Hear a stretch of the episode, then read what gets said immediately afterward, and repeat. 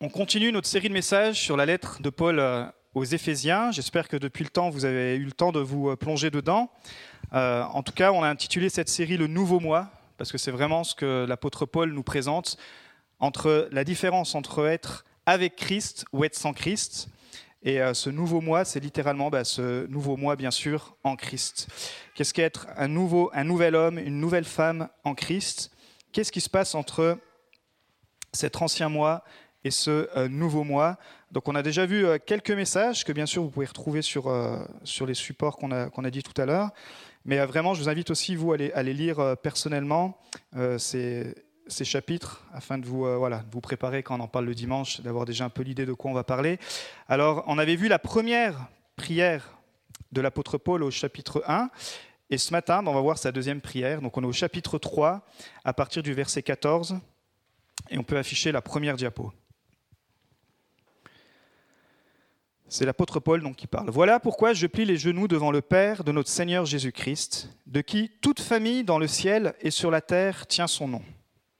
Je prie qu'il vous donne, conformément à la richesse de sa gloire, d'être puissamment fortifié par son esprit dans votre être intérieur, de sorte que le Christ habite dans votre cœur par la foi. Je prie que vous soyez enracinés et fondés dans l'amour, pour être capable de comprendre avec tous les saints quelle est la largeur, la longueur, la profondeur et la hauteur de l'amour de Christ? Et de connaître cet amour qui surpasse toute connaissance, afin que vous soyez remplis de toute la plénitude de Dieu. À celui qui peut faire, par la puissance qui agit en nous, infiniment plus que tout ce que nous demandons ou pensons, à lui soit la gloire dans l'Église et en Jésus-Christ, pour toutes les générations, au siècle des siècles. Amen. Une belle prière euh, rempli, très riche. Donc ce matin, on va regarder quelques points. Et je crois que c'est une bonne chose de savoir quel est le plan de Dieu pour notre vie. Mais c'en a une autre d'avoir la force d'accomplir ce plan de Dieu.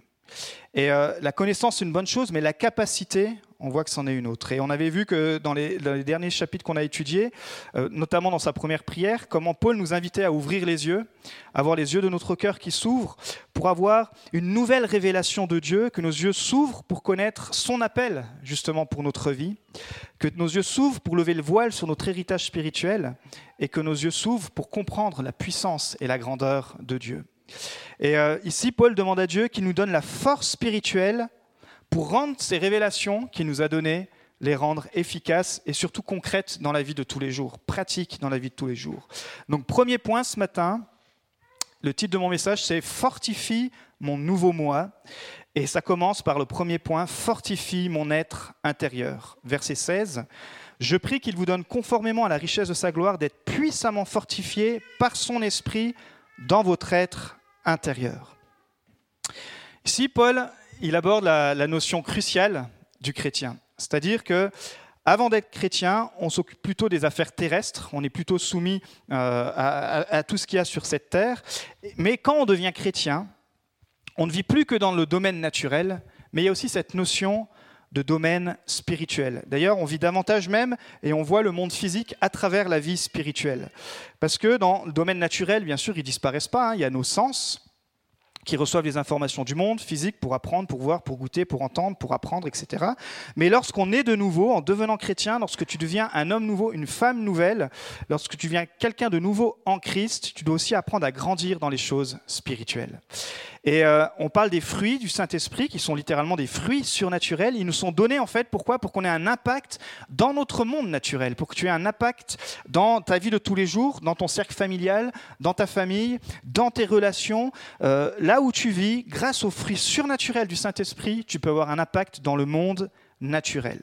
Mais on voit que l'essentiel de notre force, elle vient pas de l'extérieur, elle vient de l'intérieur et pas de notre intérieur à nous, mais de l'intérieur là où Christ réside.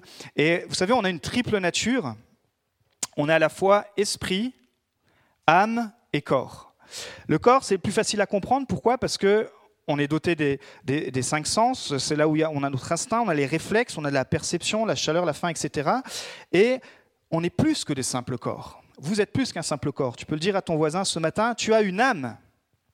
Certains parlent de euh, l'âme, ça, ça parle de ta personnalité.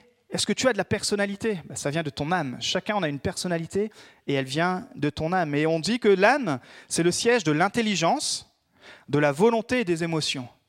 Et puis il y a la troisième partie qui est l'esprit. Cette partie qui, qui, est morte quand tu es sans Christ, mais qui prend vie quand tu deviens en Christ, là où le Saint-Esprit vient résider. Et c'est cette partie que, pour cette partie que Paul prie spécifiquement. Nous avons un esprit, et c'est ce qui nous différencie d'ailleurs de toutes les autres créatures. Et Paul, il utilise l'expression l'homme intérieur. Et la Bible elle distingue bien l'âme et l'esprit, diapo numéro 2, dans Hébreu 4, 12. En effet, la parole de Dieu est vivante et efficace, plus tranchante que toute épée à deux tranchants, pénétrante jusqu'à séparer âme et esprit. Jointure et moelle, elle juge les sentiments et les pensées du cœur. Waouh. Et ce qui est intéressant, c'est que nos trois parties ont besoin de sanctification. Diapo numéro 3, 1 Thessaloniciens 5, 23. Que le Dieu de la paix vous conduise lui-même à une sainteté totale et que tout votre être, et voici dans quel ordre la Bible déclare que nous sommes formés, comment est formé ton être. Ton être, c'est l'esprit, l'âme et le corps, soient conservés irréprochables lors du retour de notre Seigneur Jésus-Christ. Et on retrouve ça aussi dans le commandement de, le premier commandement donné aussi par Jésus-Christ, qui le reprend, diapo numéro 4, dans Marc 12, 30. Il dit Tu aimeras le Seigneur ton Dieu de tout ton cœur, de tout ton esprit, tu aimeras le Seigneur ton Dieu de toute ton âme et de toute ta pensée, ça touche l'intelligence, et de toute ta force, ça touche le corps. Vous voyez, donc le corps, ça nous permet d'interagir avec le monde naturel, le monde physique, alors que notre esprit, ça nous permet d'interagir avec le monde spirituel. Et entre les deux se trouve ton âme, mon âme, qui puise des données à toutes les sources. Ce que le corps va expérimenter, ce que ton intelligence va penser, ce que tes émotions vont communiquer, et ce que l'esprit ressent sont transmis à ta volonté et ta volonté va déterminer comment elle va agir. Ça va, je ne vous ai pas perdu?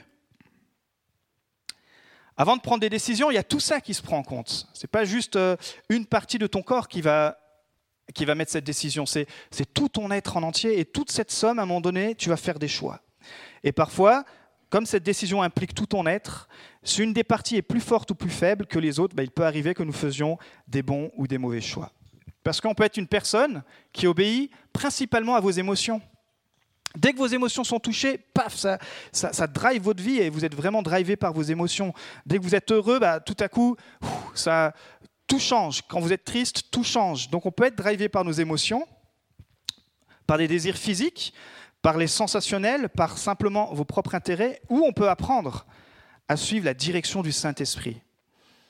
Et ce qui est étonnant, c'est que les désirs du Saint-Esprit vont être contraires à nos propres désirs.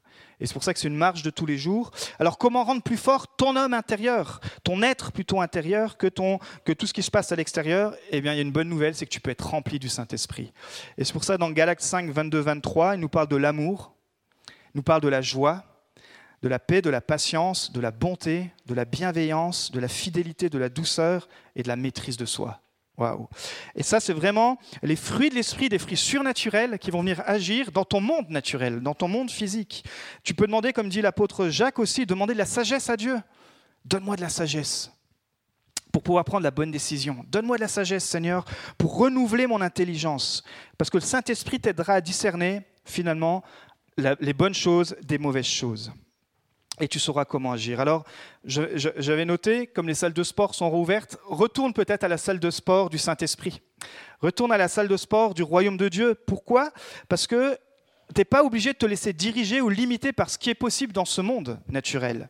Mais tu peux développer tes, muscles spirituels pour être capable de puiser dans la sphère spirituelle de Dieu. Et grâce au don de l'esprit, tu peux littéralement changer ton monde naturel. Une personne malade, avec le don de guérison, avec la foi, avec la prière d'un homme, d'une femme, avec la volonté de Dieu, et bien son monde, dans ce monde physique où il est malade, avec la puissance surnaturelle de Dieu, cette personne peut être guérie. Et euh, il y a des résurrections qui peuvent avoir lieu. Le monde naturel peut complètement changer quand tu es rempli de l'Esprit de Dieu, quand tu es rempli des dons de Dieu. C'est comme ça qu'on sera capable de faire la volonté de Dieu, comme il nous est dit, sur la terre comme au ciel. Parce que la bonne nouvelle, c'est qu'en Christ, tu peux être un canal de bénédiction aussi sur ton monde naturel. Tu peux affronter les épreuves avec la perspective biblique, avec une, endurance spirituelle. Deuxième chose que l'apôtre Paul nous dit ce matin, pour fortifier ton toit intérieur, il parle de Christ en vous, de sorte que le Christ habite dans votre cœur par la foi. Au moment de ta conversion, Jésus vient habiter dans ton cœur. Et habiter, ça vient du grec katoiko, qui signifie demeurer, établir, mais avec l'idée de gouverner. C'est l'idée que ta relation avec Jésus, c'est plus qu'une relation de confiance, c'est vraiment une relation d'intimité. Et j'ai une question qu'on peut se poser ce matin. Est-ce que ton cœur, c'est un hôtel pour Jésus ou c'est une maison? Vous savez, moi, dans les déplacements, euh, que je fais dans, mon travail euh, séculier, euh, je suis amené à, dormir à l'hôtel, à, beaucoup, beaucoup voyager là, en Bourgogne-Franche-Comté, et du coup à dormir à l'hôtel. Bah, à l'hôtel, vous êtes limité à un certain accès. vous avez juste votre chambre, vous avez juste certaines choses pour lesquelles vous avez payé et vous ne pouvez pas aller plus loin. Et parfois, Jésus, on le limite, et il est de passage comme dans notre hôtel. On dit, bah voilà Seigneur, je permets que tu viennes, mais que dans cette partie de ma vie. Alors que lui désire habiter, il désire demeurer. Il désire prendre toute la place, que ton cœur devienne son temple, cette présence où il peut venir quand il veut, où il n'a pas besoin de, demander la permission, ou... parce qu'en fait, la bonne nouvelle, c'est que lui, le prix pour cette place, il l'a payé à la croix. Donc on n'a plus besoin de payer le propre prix, comme vous payez une chambre à l'hôtel pour avoir tel service. Non, Christ a tout payé à la croix pour avoir un accès libre dans la présence de Dieu. Mais maintenant, il dit, il suffit que tu m'ouvres ton cœur pour que je vienne et que j'établisse ma maison et pas simplement un hôtel. Il y a plus qu'une vie transformée comme on en chantait ce matin. Il y a une vie où je veux dire Seigneur, viens, viens habiter en moi, je te laisse être le gouverneur de mon cœur. Et c'est pour ça que c'est un travail de tous les jours. Et quotidiennement, tu dois être conscient de la présence de Jésus. C'est cette petite voix, le Saint-Esprit, qui te dit bah, Ah là, je, là, je pense que c'est pas une bonne décision, ou là, je pense que c'est pas une bonne pensée. Vous voyez, c'est pas de l'accusation, c'est simplement le Saint-Esprit qui vient et qui te convainc. Le Saint-Esprit ne t'accuse pas, mais il te convainc. Il te convainc pour que tu ailles plus loin, pour t'aider à chasser tes mauvais désirs et faire le tri dans tes pensées. Il y, a, ce roman qui existe, je ne sais pas si vous l'avez lu, qui s'appelle Que ferait Jésus à ma place, euh, qui a été un, best-seller, euh, je crois, originellement euh, américain. Et finalement, c'est une bonne question. C'est à chaque moment se dire mais qu'est-ce que Jésus ferait à ma place dans telle situation, dans, telle attitude, dans telle, euh, dans telle soirée ou dans telle, euh, euh, sur mon travail, dans tel, voilà, dans tel comportement? Qu'est-ce que Jésus ferait à ma place pour dire bah voilà Seigneur, c'est toi qui habites dans mon cœur. C'est une relation de cœur le christianisme. Vous voyez, c'est pas une relation où on se dit bah tiens j'ai telle règle aujourd'hui, voilà j'ai mes tâches, mes to-do it, il faut que je fasse tout ça pour être un bon chrétien. Non, c'est une relation de cœur. Et quand dans ton cœur tu sens qu'il y a des choses qu'il faut que tu règles, eh ben Jésus se tient toujours prêt près de toi pour t'accepter. C'est une relation de cœur. Jésus a beaucoup enseigné sur le fait que ce n'est pas seulement ce que les gens disaient, ce que les gens voyaient ou faisaient qui était important. D'ailleurs, c'est pour ça que euh, les religieux lui reprochaient beaucoup de choses, parce que lui parlait de l'attitude de cœur. Alors que euh, toute la religion avait bâti le concept de, la relation avec Dieu sur euh, une attitude comportementale, une attitude extérieure, une attitude où, euh, voilà, je vais au temple, je fais telle prière, je, fais ci, je fais ça, alors je suis bien, alors je suis bon. Mais dans le christianisme, ce que Jésus apportait, il a inversé la chose. Il a dit quand tu changes ton cœur, quand tu donnes ton cœur à Jésus, alors plus ton cœur est transformé, et plus, j'ai envie de dire, ces disciplines spirituelles, elles deviennent naturelles et tu les fais plus par obligation, mais tu les fais par amour. Tu changes pas parce que tu dis oh, j'ai envie de changer parce que euh, j'ai peur de Dieu, etc. Tu dis non, je t'aime tellement Seigneur que c'est toi qui vas me changer et je vais te laisser me changer. Je te donne mon cœur. En Christ, nos priorités changent. Le but n'étant pas de nous construire un royaume sur cette terre, mais de construire le royaume de Dieu. Et quand je dis de construire un royaume sur cette terre, ça, prend toute l'ampleur que ça peut prendre. Ça veut dire que Dieu, il aime qu'on puisse lui donner notre temps, qu'on puisse lui donner euh, nos ressources, qu'on puisse euh, lui donner euh, tout ce qu'il a mis en nous pour construire son royaume. Je crois qu'on doit élargir nos attentes à ce que Dieu est capable de faire à travers nous. Et ça, c'est la bonne nouvelle, parce que souvent, on est limité euh, en tant que chrétien. On dit, voilà, le, monde, avec tout ce qu'il y a autour, on a l'impression d'être impuissant, d'être limité. Avec la crise Covid, etc., on a l'impression d'être... Mais on doit élargir notre mentalité et la calquer à la mentalité du royaume de Dieu. Il dit dans Romains 8.1, diapo numéro 5, Il n'y a donc maintenant aucune condamnation pour ceux qui sont en Jésus-Christ, qui ne vivent pas conformément à leur nature propre, mais conformément à l'Esprit. En effet, la loi de l'Esprit qui donne la vie en Jésus-Christ m'a libéré de la loi du péché et de la mort. En effet, ceux qui se conforment à leur nature propre se préoccupent des réalités de la nature humaine, tandis que ceux qui se conforment à l'esprit sont préoccupés par ce qui est de l'esprit. Préoccupés, c'est fort comme mot. Je ne sais pas si vous êtes de nature préoccupée, préoccupante, mais de se dire waouh, je suis préoccupé par le royaume de Dieu. J'ai envie de faire avancer le royaume de Dieu dans ma famille. Je, pense au royaume de Dieu. Je pense comment éduquer mes enfants euh, euh, euh, dans, la foi chrétienne. Je pense comment peut-être mon voisin, mes amis peuvent rencontrer Jésus. Je suis préoccupé. Quand vous êtes animé de l'esprit de Dieu, vous êtes préoccupé des choses de l'esprit. Quand vous êtes animé par votre nature propre, bah, vous êtes préoccupé par les choses de ce monde. Verset 6, de fait, la nature humaine tend vers la mort, tandis que l'esprit tend vers la vie et la paix. Intéressant d'être préoccupé, mais d'être dans la paix. Vous voyez, le concept un peu du royaume de Dieu, c'est inversé. Je suis préoccupé pour le royaume de Dieu, mais je suis dans la paix parce que je sais que Dieu est au contrôle. Alors, on veut se préoccuper des choses de l'esprit, parce que plus tu te préoccupes des choses de l'esprit, ben plus, plus Jésus trouvera pas un hôtel dans ton cœur, mais trouvera une maison. trouvera un endroit où dire, ben là, je peux gouverner. Là, il me laisse, mon enfant me laisse toute la place.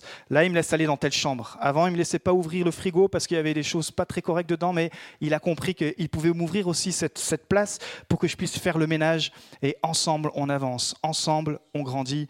Ensemble, je fais euh, de, mon mieux et Christ fait, fait le reste. Troisième chose, comment fortifier ton nouveau toi en Christ? Il nous parle d'être profondément enraciné et solidement fondé. Je prie que vous soyez enracinés et fondés dans l'amour pour être capables de comprendre avec tous les saints quelle est la largeur, la longueur, la profondeur et la hauteur de l'amour de Christ et de connaître cet amour qui surpasse toute connaissance afin que vous soyez remplis de toute la plénitude de Dieu. C'est intéressant de voir comment Paul s'adresse à Dieu dans cette lettre. Vous savez, les trois premiers chapitres sont plutôt doctrinaux et les, suivants qu'on va étudier sont plutôt, euh, de, plutôt de la théologie pratique. Là, c'est vraiment la théologie. Et on voit que, en fait, ici, euh, euh, Paul pardon, prie Dieu, ce Dieu unique, mais en trois personnes. C'est ce qu'on appelle la doctrine de la Trinité. Il prie que le Saint-Esprit fortifie ton être intérieur. Il prie que Christ habite en toi par la foi. Et il prie qu'on soit rempli de la plénitude de Dieu le Père. Et il nous dit que c'est possible de connaître l'amour de Dieu. Mais comment c'est possible de connaître tout l'amour de Dieu? Paul il dit que ça surpasse même toute connaissance. Mais la phrase clé, c'est avec tous les saints. En fait, Paul, depuis le début de l'Église, il est conscient qu'il est impossible à un individu chrétien, même qui peut être en feu pour Dieu, tout ce que tu veux, de comprendre toute la plénitude de l'amour de Dieu s'il vit son christianisme, sa foi tout seul. Il dit c'est avec tous les saints, c'est avec la communauté. Et en tant que corps, ce qu'on appelle le corps de Christ, on forme une communauté et, et c'est cet avantage qui nous permet de connaître Jésus d'une manière qui est impossible à un croyant isolé de le connaître. Ça ne veut pas dire qu'il connaîtra jamais Jésus, ça ne veut pas dire qu'il connaîtra pas la grâce, mais de connaître, comme il dit, cet amour large, profond, etc. Il dit ça se passe dans une communauté, ça se passe dans le corps de Christ, ça se passe avec tous les saints. Parce que encore une fois, vous êtes saints.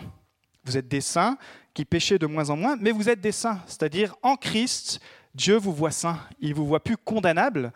Il y a dit qu'en Christ, il n'y a plus aucune condamnation, mais il vous voit des saints en progrès. De progrès en progrès. Paul prie que les chrétiens faits soient enracinés dans l'amour.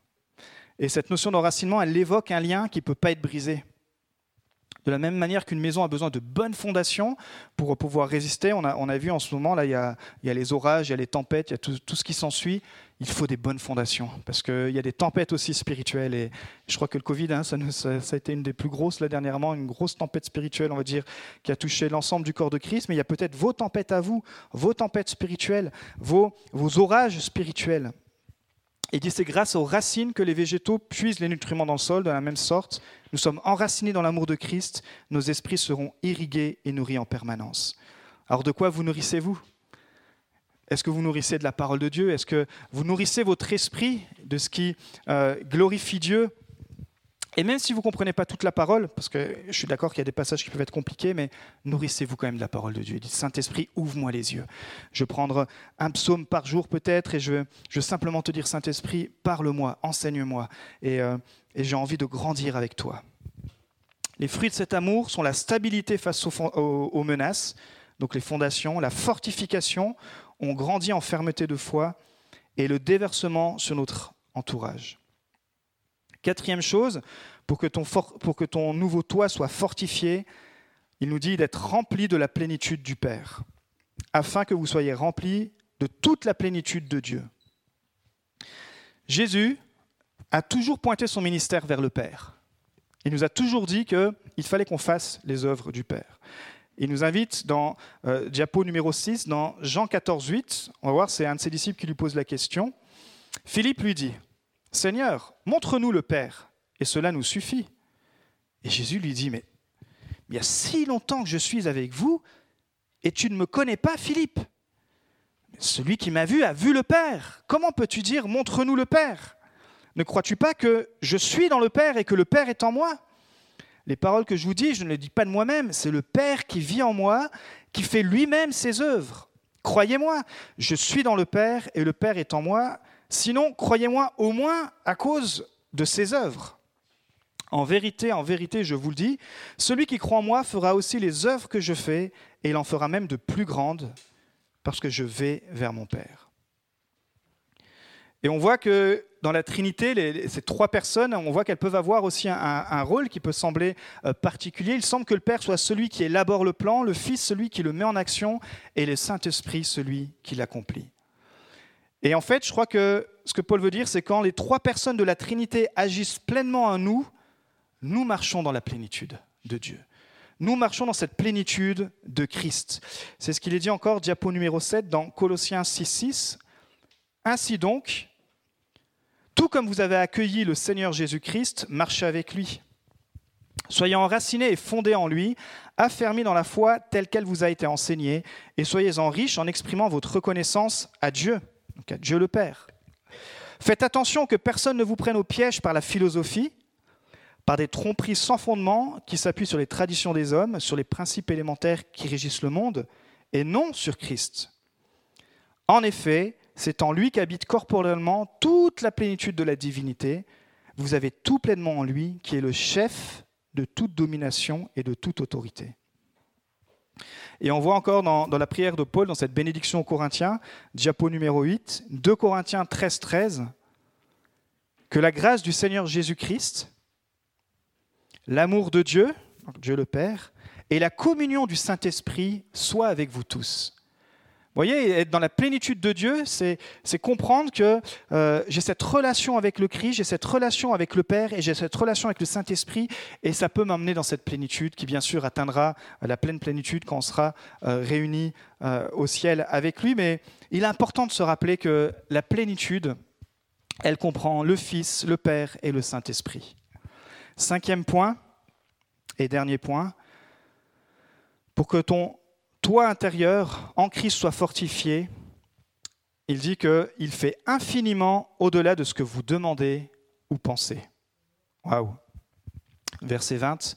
À celui qui peut faire par la puissance qui agit en nous infiniment plus que tout ce que nous demandons ou pensons, à lui soit la gloire dans l'Église et en Jésus-Christ pour toutes les générations et au siècle des siècles. Amen.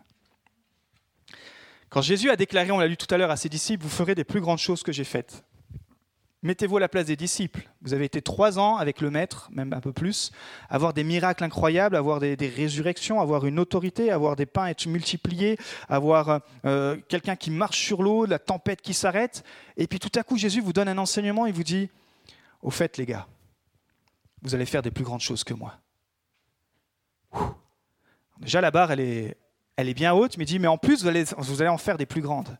Moi, quand je lis les actes des apôtres, je me dis, waouh Ou quand je lis ce que les, les, disciples ont vécu, tu dis, mais il y a vraiment une grande marge pour faire des plus grandes choses que Dieu que Jésus. Mais pourquoi Paul parle qu'il peut faire infiniment plus que tout ce que tu peux penser ou imaginer? Est-ce que Paul n'avait pas de l'imagination? Bien sûr que oui. Est-ce que Paul n'avait pas un plan d'évangélisation mondiale? Oui, on sait que son objectif c'était Rome, on sait qu'il planifiait ça avec le Saint-Esprit, mais c'était pas en mode, bon bah tiens, euh, qu'est-ce qu'on va faire quoi? C'était vraiment très, euh, très planifié. Parfois le Saint-Esprit lui dit, non, tu vas pas aller là-bas, tu vas aller là, etc. Il y avait vraiment une vision, c'était vraiment un homme de, de rêve, mais il avait compris que Dieu pouvait faire infiniment même que tout ce qu'il avait pensé ou imaginé. Parce que imaginez-vous que deux tiers du Nouveau Testament nous viennent des écrits de l'apôtre Paul. Que le monde connu à cette époque-là, à cette époque-là, pardon, au premier siècle, la propagation de l'Évangile, C'est grâce à lui ou dans une grande partie du monde, elle a été, elle a été propagée, grâce à l'apôtre Paul. Et c'est pour ça quand il dit il peut faire infiniment de ce que tu peux penser ou imaginer, il dit mais quand tu te consacres à Jésus, quand tu lui donnes ta vie, il, est passé d'un religieux meurtrier, fermé, sectaire, à, un homme qui a été euh, lapidé pour Dieu, qui a été mis à mort pour Jésus, qui a été poursuivi pour répandre l'évangile. Oui, Dieu avait fait infiniment plus que tout ce que Paul pouvait penser ou imaginer. Alors c'est vrai que quand on se compare à Paul, on reprend lundi notre café le matin, il y, a, le bus à prendre, il y a le train, il y a le boulot, il y a les appels, on se dit, ouais, mon quotidien, il est loin du quotidien de Paul. Hein. Et ça, c'est de la mauvaise comparaison. L'idée, c'est de se dire, là où tu es, où tu en es en ce moment, Dieu peut faire infiniment plus. Infiniment plus, peut-être que les, que les pensées peut-être il y a des prophéties qui ont été données sur ta vie, il y, a des, choses qui ont été dites il y a des années, et à cause du fil des années, tu, tu les as oubliées, mais Dieu te dit, mais j'ai plus pour toi. J'ai infiniment plus. Si tu me donnais ton imagination, si tu me donnais, euh, si tu me, laissais l'espace, oui, ça va demander des sacrifices, effectivement. Oui, ça va demander une mise à part. Oui, ça va demander d'avoir euh, peut-être d'être à contre-courant, comme l'était l'apôtre Paul, et comme l'Église petit à petit va l'être davantage. Mais il y a plus. Et Dieu peut faire infiniment plus que tout ce qu'on peut imaginer ou penser. Vous savez, ici, quand on a implanté, on a implanté il y a une petite dizaine d'années, euh, ben on s'est rendu compte que Dieu a fait plus que ce qu'on avait imaginé. Parce qu'au début, on était, dans un, on, était dans mon salon, et puis après, on était dans un temple, et puis aujourd'hui, on est dans ce local. Infiniment plus, ça ne veut pas dire que, l'Église, c'est une Église de 2000, mais c'est infiniment plus de, de conversion pour Jésus-Christ, infiniment plus de vies sauvées.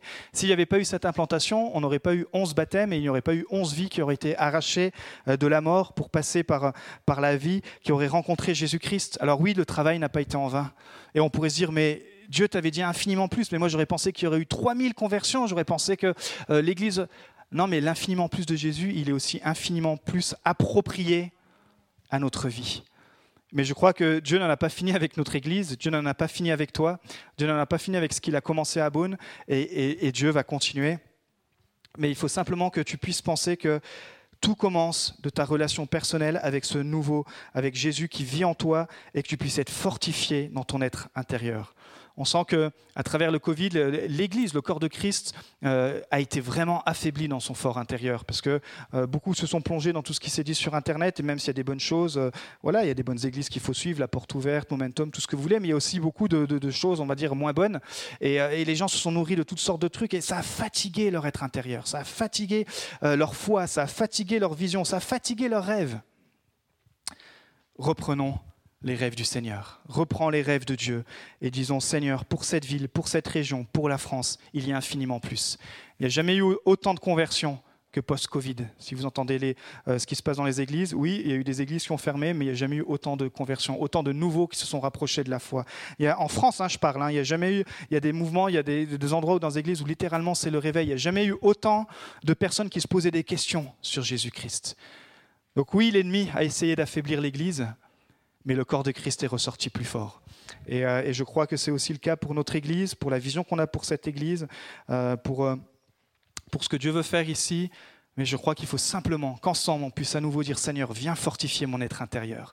Parce que par mes propres forces, je me fatigue, mais quand toi tu viens en moi, quand tu vis en moi, quand Christ vit en moi, alors je retrouve ces ressources, cette énergie spirituelle pour dire Seigneur, oui, il y a plus et tu veux faire infiniment plus aussi dans ma vie, dans mon couple, dans mes rêves, dans mon entreprise, dans tous, dans tous les domaines dans lesquels tu m'appelles à agir, dans tous les domaines de la société, je peux faire plus en Christ. On va terminer par la prière.